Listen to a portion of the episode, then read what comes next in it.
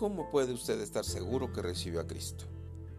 Aquel que dice ser seguidor de Cristo es aquella persona que ha creído en Dios y que ha tomado la decisión de recibir a Jesucristo como su Señor y Salvador. Dios envió a su Hijo Jesucristo al mundo a morir por nuestros pecados. Todos nosotros hemos hecho, dicho o pensado cosas malas. Esto se le conoce como pecado, por el cual nosotros merecemos ser castigados. La buena noticia es que usted y yo hemos sido justificados por Jesucristo, pues Él pagó el precio al morir en la cruz para el perdón de nuestros pecados. Juan 3:16 nos dice, pues Dios amó tanto al mundo que dio a su Hijo único, para que todo el que crea en Él no se pierda, sino que tenga vida eterna. Cuando usted le pide con sinceridad que Jesucristo sea su Señor y Salvador y perdone sus pecados, usted está aceptando a Cristo como su Salvador. La Biblia dice en Juan 1, 12 y 13, pero a todos los que creyeron en Él y lo recibieron, les dio el derecho de llegar a ser hijos de Dios. Ellos nacen de nuevo, no mediante un nacimiento físico como resultado de la pasión o de la iniciativa humana, sino por medio de un nacimiento que proviene de Dios.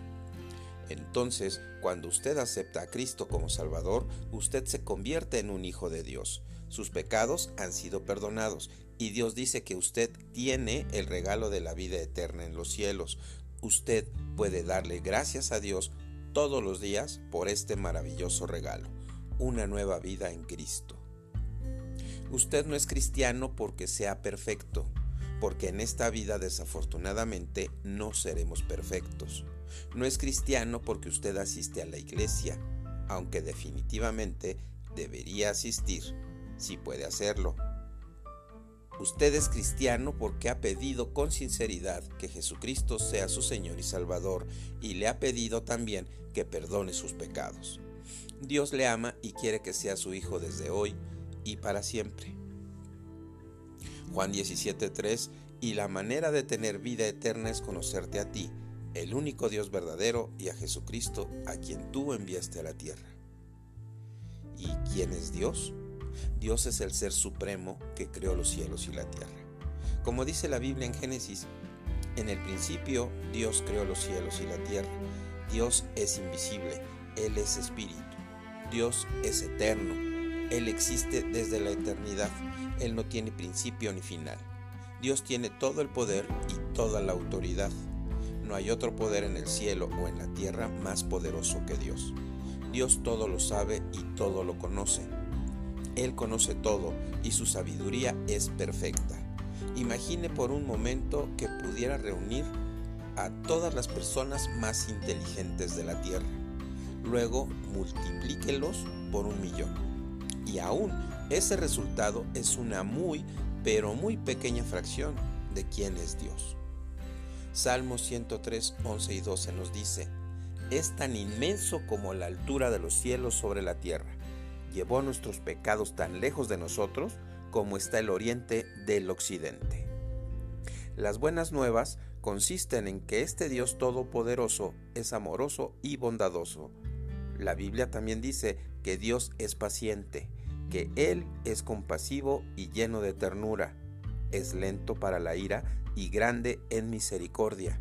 Él se preocupa por nosotros, como aquel Padre perfecto y maravilloso que cuida a sus hijos.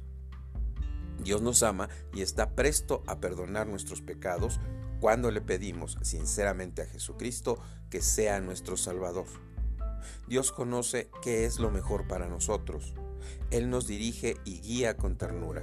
Y lo más maravilloso, cuando realmente hemos aceptado a Jesucristo, Él está dispuesto a estar con nosotros por la eternidad. Dios nos ha preparado un lugar estupendo para nosotros en el cielo por la eternidad.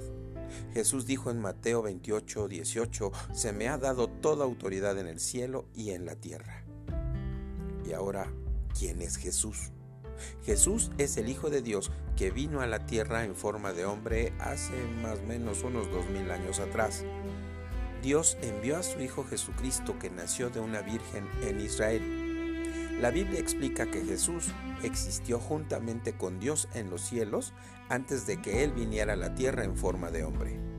Esto es así porque Cristo es parte de la naturaleza divina de Dios, que incluye al Dios Padre, a Jesucristo y al Espíritu Santo. Estas son tres personas, pero un solo Dios.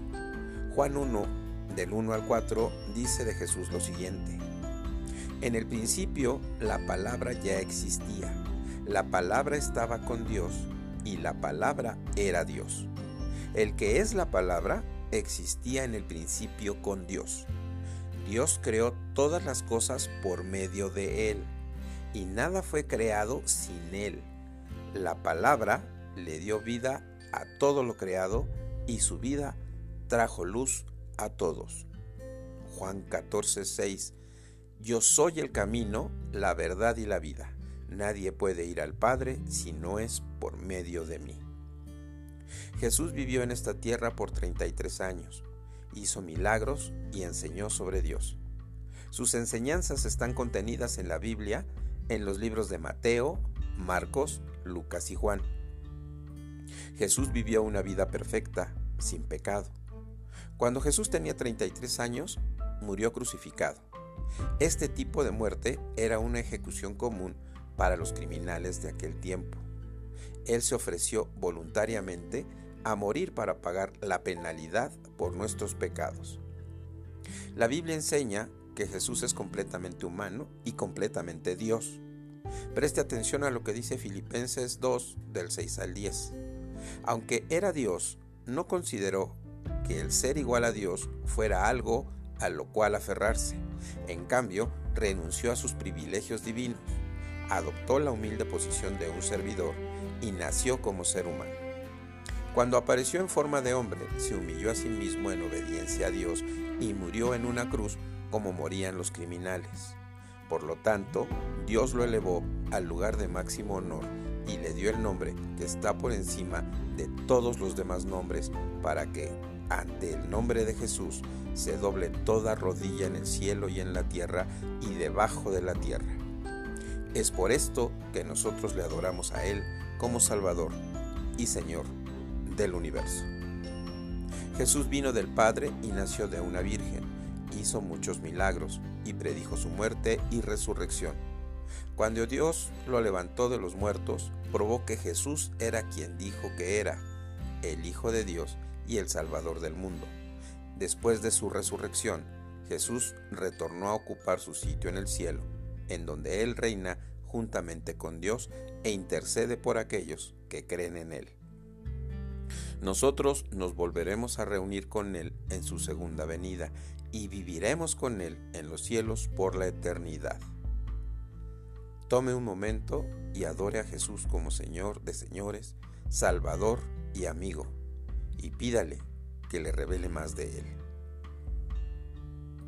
Hechos 15, 11 nosotros creemos que todos somos salvos de la misma manera, por la gracia no merecida que proviene del Señor Jesús.